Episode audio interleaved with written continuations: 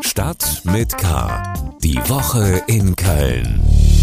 Herzlich willkommen zu Stadt mit K. Wir sind zurück aus der Winterpause und präsentieren uns in einem neuen Format. Stadt mit K gibt's nun einmal die Woche, immer freitags, mit allem, was in der Woche in Köln wichtig war wichtig ist und wichtig wird. Mit Themen, über die gesprochen wird oder dringend mal gesprochen werden sollte, mit dem, was die Stadt bewegt, aufregt und anregt. Und das sind unsere Themen der Episode 331 von Stadt mit K. Weniger Fahrten trotz höherer Preise. Köln ärgert sich über die KVB. Erpressung nach freundlichem Chat. Polizei warnt vor Sextortion. Frauen an die Macht. Die Stadt debattiert über einen weiblichen Prinz Karneval. Aufreger der Woche. Mancher mag etwas zynisch sagen, die Nachrichten in Sachen KVB zu Anfang des Jahres, die passen wie Faust aufs Auge. Da werden mal wieder die Preise erhöht, allen Versprechungen, den Nahverkehr attraktiver zu machen, zum Trotz und gleichzeitig dünnen die Kölner Verkehrsbetriebe ihr Angebot aus. Es ist der Aufreger der Woche, keine Frage. Erst recht, wenn man bedenkt, dass die KVB schon seit Sommer von den Problemen wusste, die nun zu Ausfällen von Verbindungen führen. Werbung für den Nahverkehr sieht anders aus. Und wer auf ihn angewiesen ist, wird sich mächtig ärgern. Im Studio ist Paul Groß, mein Kollege aus der Lokalredaktion des Kölner Stadtanzeiger. Er berichtet über die Lage bei der KVB. Paul, was ist denn der Grund für den ganzen Ärger? Hallo Helmut, der Grund ist im Wesentlichen, dass viel zu viele Fahrerinnen und Fahrer krank sind. Der Krankenstand bei der KVB beträgt äh, aktuell rund 20 Prozent. Das ist jetzt seit, seit einigen Wochen schon so gewesen. Ähm, jetzt augenblicklich sinkt er äh, wieder etwas, aber ähm, die KVB hat geplant mit einer Krankenquote von 11 Prozent. Ähm, tja, und diese Lücke, die sich dadurch ergibt, ähm, führt dann eben zu Ausfällen. Und äh, in den vergangenen Monaten war es so, dass im Schnitt jede zehnte KVB-Bahn ausgefallen ist. Äh, man rechnet damit, äh, dass nach Karneval nochmal eine stärkere Grippewelle kommt bei der KVB. Ähm, und somit wird jetzt nach Karneval ab dem 1. März äh, der Fahrplan ausgedünnt, damit man dann immerhin vorab weiß, welche Bahnen äh, kommen und welche eben nicht. Im Aufsichtsrat hat die KVB-Spitze jetzt eingeräumt, dass sie schon seit Sommer von den Problemen wusste. Das klingt ein bisschen anders als das, was die KVB-Chefin uns in einer Pressekonferenz gesagt hat. Da vermittelte sie eher den Eindruck, dass man von den Ausmaßen der Probleme eher überrascht wurde. Hat da jemand nicht die Wahrheit gesagt? Ja, äh, so äh, würde ich es jetzt nicht unbedingt zuspitzen, aber es ist auf jeden Fall so, dass die Planungsquote von 11 Prozent, die von der KVB als äh, sozusagen sehr äh, vorsichtig ähm, und hoch angesetzt verkauft wurde, ähm, dass sich eigentlich längst abgezeichnet hat, ähm, dass die eben viel zu niedrig ist. Denn seit Juni 2021 ähm, ist der Krankenstand sowohl bei Bus- als auch bei Bahnfahrern konstant über 11 Prozent. Ähm, und äh, ein Anstieg äh, war schon im Sommer dieses Jahres deutlich zu erkennen. Und wenn man jetzt sozusagen ähm, das Jahr äh, im Verlauf mit dem Vorjahr übereinander legt, ähm, dann äh, war im Gesamttrend was ähnliches zu beobachten. Es wird immer mehr Richtung Winter, aber das Grundniveau war höher. Das heißt, man hätte im vergangenen Sommer eigentlich äh, schon kommen sehen können, ähm, was eben passiert und nicht so spät, wie es die KVB-Spitze tatsächlich auf dieser Pressekonferenz dargestellt hat. Du hast es eben gesagt, es wird jetzt auch offiziell einen ausgedünnten Fahrplan geben. Was bedeutet das denn konkret für die Kundinnen und Kunden? Auf welche Einschränkungen muss man sich einstellen? Ja, es gibt zum einen die Einschränkung ab dem 6. Februar. Da entfallen nachmittags die sogenannten Verstärkerfahrten, also Entlastungsfahrten, die eben zu Stoßzeiten zusätzlich angeboten werden normalerweise, ähm, auf den Linien 1, 9 und 15. Das sind täglich ungefähr 95 Fahrten, die dann wegfallen. Ähm, so wirklich ernst wird's dann ab dem 1. März. Äh, da entfallen dann auf den Linien 4, 5, 7, 9, 12, 13, 17 und 18 jeweils Fahrten. Teilweise gibt's eine Veränderung, dass es eben statt dem bisherigen 10-Minuten-Takt einen 20-Minuten-Takt gibt. Im Detail ist das alles nachzulesen auf ksta.de. Ähm, genau, das heißt, insgesamt fallen damit 10% des regulären Fahrplans weg. Die KVB verspricht sich davon, dass dann äh, der ausgedünnte Fahrplan eben immerhin zuverlässig eingehalten werden kann. Wird das denn dann auf Dauer so bleiben oder gibt es irgendwelche Maßnahmen und Ideen, wie ein guter Zustand, wie man ihn gerne hätte, wieder zurückkehrt? Es gibt tatsächlich äh, einige Maßnahmen, die auch bei der Aufsichtsratssitzung am Donnerstag äh, schon äh, angedeutet und äh, verkündet worden sind. Äh, zum einen versucht die KVB derzeit ähm, Rentner zu reaktivieren, die eigentlich eben schon nicht mehr arbeiten. Das ist jetzt schon auch in einigen Fällen gelungen. Außerdem will man bis Sommer 30 zusätzliche Busfahrer einstellen, sodass man da zumindest ja eben wieder äh, näher an den normalen Zuständen dran ist. Ähm, und es ist auch so, dass die Fahrschulkapazitäten in diesem Jahr deutlich erhöht werden um knapp 50 Plätze. Das sind natürlich jetzt alles keine Maßnahmen, die von heute auf morgen greifen. Ähm, es gibt aber zumindest die Hoffnung, äh, dass man das Problem so mittelfristig einigermaßen in den Griff bekommt. Wenngleich das strukturelle Problem des Fachkräftemangels natürlich äh, auch weiterhin auf die KVB zukommen wird. Ähm, es gibt zahlreiche äh, Abgänge, die in den kommenden Jahren rentenbedingt erwartet werden. Ähm, ja, jetzt kurzfristig ist erstmal zu sagen, ähm, wie lang dieser ausgedünnte Fahrplan gilt, weiß man nicht. KVB-Chefin Stefanie Haag sagt, wir fahren auf Sicht. Das heißt, man ändert den erst, ähm, wenn man äh, wieder absehbar äh, genug Personal hat für den alten Fahrplan. Wann das sein wird, hoffentlich im Frühsommer, vielleicht auch später. Das bleibt abzuwarten. Herzlichen Dank, Paul Groß, über die Einschränkungen bei der KVB und den Aufreger der Woche. Es ist Freitagabend, 22.34 Uhr. Du bist ein schöner Mann, kommentiert eine Person, die sich Babette nennt, das Profilbild eines jungen Mannes bei Instagram. Es entwickelt sich ein Dialog im Netz, der mit einem schlimmen Fehler des Mannes endet. Er schickt der fremden Babette, die natürlich in Wirklichkeit ganz anders heißt, ein Nacktfoto von sich. Mein Kollege Tim Stienauer hat für den Kölner Stadtanzeiger eine Erpressungsmethode recherchiert, die Kriminalisten Sextortion nennen. Eine Wortkombination aus Sex und Extortion, also Erpressung.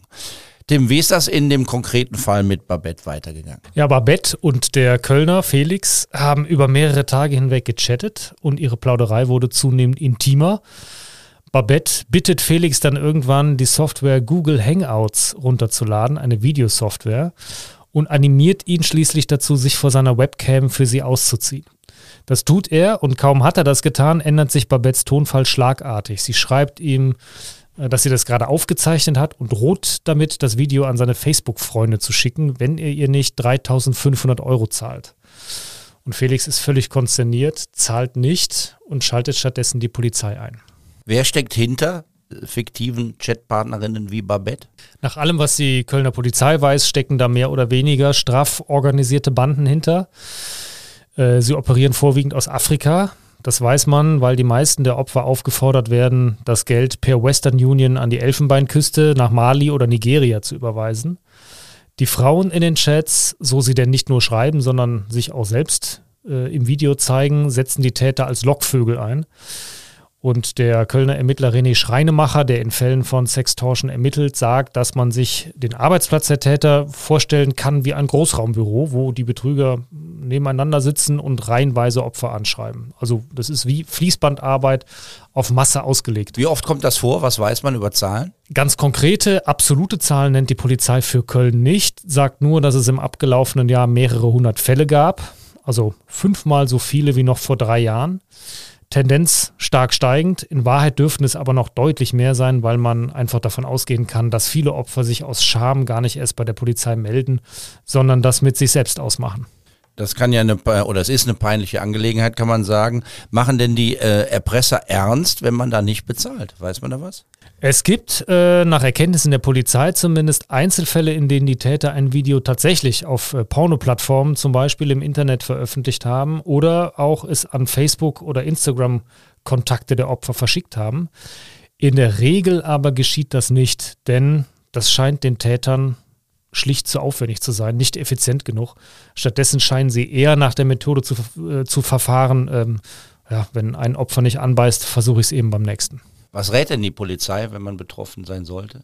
Sie rät auf jeden Fall ähm, dazu, nicht leichtfertig sich vor der äh, Webcam auszuziehen, ähm, misstrauisch zu sein, wenn da, äh, wenn man Fotos kriegt oder Anfragen kriegt von hübschen Frauen, die einem also in, in äh, Windeseile beteuern, dass man der einzige äh, und richtige Mann für sie sei. Ähm, die Webcam abzudecken, nur mit Leuten über Video zu chatten, die man wirklich schon besser kennt. Wenn es dann zu spät ist und man ist reingefallen auf die Täter, dann sollte man auf gar keinen Fall zahlen, weil das oft ein Fass ohne Boden ist. Die Täter verlangen dann immer mehr. sondern man sollte zur Polizei gehen, damit die Polizei die Chance bekommt, die Täter zu fassen und ein generelles Überblick zu bekommen über dieses Phänomen und weitere Ermittlungsansätze sammeln zu können. Wer mehr wissen will, kann die Geschichte von Tim Stienauer noch einmal bei ksda.de nachverfolgen. Wir haben die Rechercheergebnisse im Netz multimedial aufbereitet. Den Link dazu findet ihr in den Show Notes dieser Episode. Herzlichen Dank, Tim Stienauer. Good News. In die Debatte um Frauen im Kölner Dreigestirn ist neuer Schwung gekommen. Nicht zuletzt dazu beigetragen hat die Band Campus Finest und ihre Sängerin Niki Kempermann.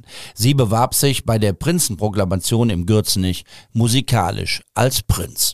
Ich wünsch mir nur einmal Prinz zu sehen und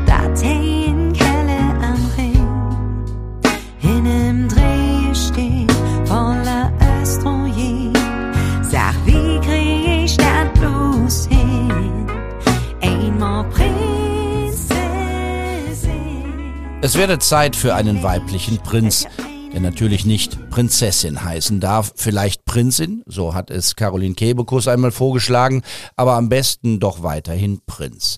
Wir haben uns mal auf der Straße umgehört, wird es Zeit in Köln für einen weiblichen Prinzen? Jede Jack ist anders. Das passt irgendwie zu Köln. Also ich weiß nicht, ob man den Prinzen weiblich machen muss. Äh, Jungfrau von mir aus sehr gerne, von mir aus auch das ganze Dreigestirn. Ich finde es eigentlich so ähnlich. Also, dass mal eine Jungfrau im Zweifel auch mal eine Frau sein kann oder beziehungsweise Frau sein wird, finde ich auch mal einen guten Anfang oder eine gute Idee. Und äh, bei dem Prinz weiß ich jetzt auch nicht unbedingt, also ob das eine Prinzessin sein muss oder wie auch immer. Also ich finde das im Prinzip schon so okay, wie es momentan ist. Also ich würde es definitiv nicht auf den weiblichen Prinzen an sich ähm, minimieren, sondern es ja auch durchaus ein weibliches Dreigestirn geben. Ähm, ich finde, es sollte einfach einen ganz normalen Ausschreibungsprozess geben, so wie er jetzt auch gehandhabt wird und das beste Konzept gewinnt. Wenn das drei Frauen sind oder zwei Frauen und ein Mann, ist das völlig in Ordnung. Äh, ich sehe das auch ähnlich, also wirklich, dass man da äh, ja irgendwie offen mit umgeht, dann wirklich eine, auch eine faire Ausschreibung daraus macht. Ähm, es ist halt immer die Frage, wie äh, ja wie sich das, wie sich da irgendwie so eine Truppe zusammenfindet oder was da ähm, irgendwie dann zusammenkommt. Aber generell bin ich dem auf jeden Fall auch nicht verschlossen gegenüber. Wäre ich auf jeden Fall offen für, würde ich gut finden. Ich kann mir sowohl eine Prinzessin anstatt eines Prinzen vorstellen, als auch eine Frau, die die Rolle des Prinzen übernimmt. Ich wüsste nicht, was dagegen spricht. Die letzten, die gegen eine Frau als Prinz argumentieren, berufen sich ja gerne auf die Tradition, doch damit liegen sie meiner Meinung nach völlig falsch. Denn der Prinz im Kölner Dreigestirn ist genau wie Bauer und Jungfrau eine Rolle. Und natürlich kann jeder und jede jede Rolle spielen, erst recht im Fastelovend. Meine Kollegin Annika Müller war bei der Prinzenproklamation im Gürz nicht dabei und beobachtet seitdem die Diskussion. Annika, wie ist denn der Stand der Debatten? Also das Lied von Niki Kempermann, das war auf jeden Fall mal ein Statement, besonders da sie ja auch die einzige Künstlerin auf der Bühne war an diesem Abend. Ähm, man muss sagen, in diesem Saal, da waren bestimmt nicht zu 100 Prozent alle einverstanden mit ihrer Meinung, die sie da vertreten hat. Aber wenn man mal so öffentlich rumfragt, dann wird auch niemand zu uns sagen, nee, ein weibliches Dreigestirn fände ich total doof. Also eigentlich sagen da alle, ja, äh, Frauen können schon auch ins Dreigestirn. Ähm, zum Beispiel der Kugelkorn, der Festkomitee-Präsident, der hat uns gegenüber auch gesagt, er ist der Idee gegenüber offen. Die Frauen müssen sich halt einfach nur bewerben. Das ist natürlich total einfach gesagt. Die Frage ist, wie einfach das dann auch umgesetzt ist und ob die Frauen dann eben auch genommen werden. Wenn man sich zum Beispiel dagegen bei den Frauen umhört, also die, die es auch theoretisch werden könnten. Da ist zum Beispiel die Uschi Braukmann, die Präsidentin von Columbina Colonia, die hat im vergangenen Sommer bei Losma Schwade gesagt, es würde eher eine Päpstin als ein weibliches Dreigestirn geben. Das ist jetzt natürlich schon sehr ähm, hart formuliert, würde ich jetzt mal sagen. Sie selbst favorisiert auch ein weibliches Trifolium, aber es könnte auch einfach einen Prinz oder eine Bäuerin geben. Und auch Judith Gerwing, das Tanzmariechen der Roten Funken, sagt, dass ein weibliches Dreigestirn bestimmt total toll wäre, aber sie meint, die Zeit sei dafür noch nicht reif und dass die, der traditionelle Karneval genauso langsam sich entwickle wie die katholische Kirche. Ja, ich glaube, sie ist da mit der Meinung nicht ganz alleine. Wenn man sich weiter umhört, Oberbürgermeisterin Henriette Reker, die hat auch gesagt, sie fänden weibliches Dreigestirn total toll. Da ist natürlich die Frage, will man wirklich ein komplett weibliches Dreigestirn? Oder einfach nur eine Rolle als Frau besetzen oder vielleicht auch zwei Rollen, also zum Beispiel eine Bäuerin und eben eine Prinzin oder einen Prinz, wie auch immer. Kugelkorn zum Beispiel sagt, dass er es ganz schlimm fände, wenn Bauer und Prinz weiter männlich wären und die Jungfrau von einer Frau besetzt wäre. So war es nämlich zum Beispiel zur Nazi-Zeit, weil ein Mann da eben keine Frauenkleider tragen sollte. Und so ist es auch immer noch in Ports zum Beispiel. Es gibt Dreigestirne, wo die Frauen die Jungfrauen spielen müssen. Das ist dann nicht besonders fortschrittlich. Nee, das finde ich auch nicht besonders fortschrittlich. Ähm, ich habe so das Gefühl, es müsste von oben mal ein Zeichen kommen, nicht nur, ja, die Regeln erlauben es, dass äh, ihr euch bewerben könnt, sondern auch, wir begrüßen es, dass sich Frauen für das Dreigestirn bewerben und wir würden das auch unterstützen. Und ähm, es ist natürlich schwieriger, die großen Traditionschors, die sind eben alle rein männlich. Die haben einfach mehr Mitglieder, die haben da einfach auch mehr Chancen, dann eben das Dreigestirn zu stellen. Und gerade bei den kleineren Gesellschaften, die vielleicht auch diverser sind, ähm, die können dann vielleicht nicht direkt das komplette Dreigestirn stellen. Aber es ist ja auch möglich, zum Beispiel nur den Prinzen zu stellen und dass dann zwei Gesellschaften das Dreigestirn stellen. Das wäre dann vielleicht eher eine Möglichkeit für so ein diverses Dreigestirn. Herzlichen Dank, Annika Müller, über die Diskussionen um Frauen im Kölner Dreigestirn. Was sonst wichtig war. Als wir diskutiert haben, was der Aufreger der Woche ist, hatte die KVB und ihr Umgang mit dem hohen Krankenstand und dem Personalmangel einen harten Konkurrenten. Die Beschlüsse der Stadt zum Umgang mit dem Straßenkarneval beziehungsweise mit jungen Menschen, die auf der Straße Karneval feiern. Sie sorgen bei vielen weiterhin für Kopfschütteln. Das Ganze ist auch deshalb so ärgerlich, weil da seit Jahren mutmaßlich kluge Köpfe an einem runden Tisch zusammensitzen und alles Mögliche debattieren. Am Ende aber nichts dabei rauskommt, das tatsächlich mal in eine neue Richtung weist. Es gab einige gute Ideen, wie man das Chaos im Studentenviertel in den Griff bekommen will. Da war zum Beispiel von einem Fest mit mehreren Bühnen auf den Ringen die Rede oder es ging um eine Parade, die ähnlich wie beim CSD oder bei der Love Parade durch die Stadt zieht. Das hätte zu einer Entzerrung geführt und gleichzeitig die Möglichkeit eröffnet, ein karnevalistisches Programm zu präsentieren. Man hätte dem Massenbesäufnis auf engstem Raum etwas Feines entgegensetzen können. Doch nichts davon wird umgesetzt, stattdessen setzt die Stadt weiterhin auf Ordnungspolitik. Das Studentenviertel bleibt eingezäunt und wenn es zu voll wird, sollen die Leute auf die Wiesen im Grüngürtel umgeleitet werden, um dann darum zu stehen. Das ist wenig einfallsreich und außerdem gibt's heftige Kritik von Umweltschützern. Um Umwelt- und Klimaschutz geht es natürlich auch in Lützerath, das Thema der Woche bundesweit. Die Polizei räumt den Ort an der Abbruchkante. Er ist zum Symbol für die demonstrierenden Klimaschützer geworden. Seit Mittwoch ist die Polizei im Einsatz. Schon seit Monaten, teilweise Jahren, verbarrikadieren sich Menschen in dem Dorf direkt an der Kante zum Braunkohletagebau Garzweiler 2 von RWE Power. Mit dabei sind auch viele Kölnerinnen und Kölner sowie die Kölner Fridays for Future Sprecherin Pauline Brünger. Sie war zu Beginn der Räumung noch skeptisch, ob alles friedlich ablaufen wird. Wir haben gesehen, dass das Land die ganze Zeit mit einer friedlichen Räumung geworben hat, wir aber jetzt schon seit Tagen eine total große Provokation und Eskalation von Seiten der Polizei und von RWE sehen. Und das besorgt uns natürlich sehr, vor allen Dingen, wenn wir sehen, wie viele Familien, junge Menschen, Großeltern und Kinder vor Ort sind, um sich dem in den Weg zu stellen. Wir hoffen, dass da nichts passiert. Das Gelände ist mittlerweile weitgehend von der Polizei geräumt worden. Bis zum Zeitpunkt der Aufnahme dieser Podcast-Folge ist alles ohne größere Gewalteskalationen abgelaufen. Am Samstag findet eine Großdemonstration statt, zu der auch Fridays for Future Köln aufruft. Außerdem hat Greta Thunberg ihre Teilnahme angekündigt. Und was gab sonst noch? Weitere Nachrichten aus den vergangenen Tagen. Die Anbieter von E-Scootern haben vor Gericht verloren. Sie hatten gegen die hohen Gebühren der Stadt für die Verleiher geklagt. Auch der 1. FC Köln versucht es noch einmal vor Gericht. Während die Stadt das Urteil des Oberverwaltungsgerichts zum Ausbau des Trainingsgeländes rund um das Geisbockheim akzeptiert, hat der FC Beschwerde eingelegt. Das Gericht hatte Umweltschützern Recht gegeben, die gegen die Pläne geklagt hatten.